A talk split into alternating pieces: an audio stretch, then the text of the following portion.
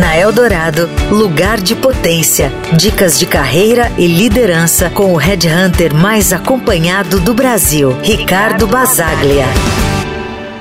Pense nas pessoas mais inteligentes, competentes e bem-sucedidas que você conhece. Qual é a semelhança entre você e elas? Eu arrisco dizer que todos, em algum momento, já pensaram: eu não tenho ideia do que estou fazendo. Eu sou uma farsa. Em algum momento eles vão descobrir que eu não sou bom bastante para isso. A síndrome do impostor não é exclusividade daqueles que ainda são aprendizes em suas áreas ou de pessoas que ocupam cargos mais operacionais. Pelo contrário, é uma espécie de dor profissional generalizada. Enquanto o cientista está inseguro em relação aos métodos de experimentação escolhidos, a diretora pensa que nunca deveria ter aceitado esse cargo e o vice-presidente pensando que logo vão descobrir que ele é péssimo no que faz. Você já se sentiu como impostor no seu trabalho, mesmo com todas as suas conquistas?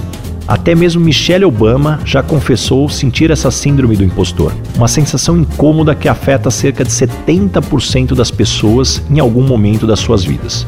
Imagina agora que você tem um diabinho no ombro, sussurrando que você não é capaz, que você só chegou onde está por pura sorte e que em algum momento alguém vai descobrir que você não pertence àquele lugar.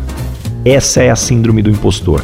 Esse sentimento que persiste mesmo quando há evidência clara do seu sucesso e competência. Um estudo de Michigan sugere que esses sentimentos podem levar a frustrações e a evitar oportunidades que poderiam ser gratificantes. Muitas vezes, esse fenômeno pode nos levar a evitar novos desafios ou nos forçar a trabalhar de forma excessiva para provar o nosso valor, resultando em estagnação ou mesmo no esgotamento. Se você se identifica com isso, saiba que você não está sozinho.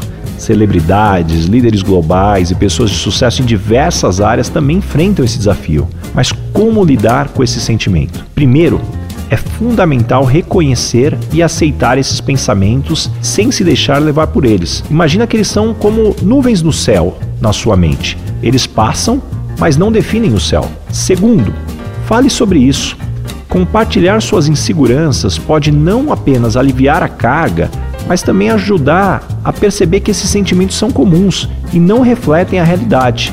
Então, da próxima vez que esse diabinho no ombro começar a sussurrar essas dúvidas, lembre-se de que você não está sozinho e de que há maneiras de silenciá-lo.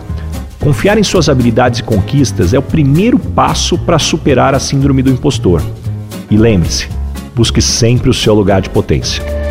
Você ouviu na Eldorado Lugar de Potência, com o Red Hunter mais acompanhado do Brasil, Ricardo Basaglia.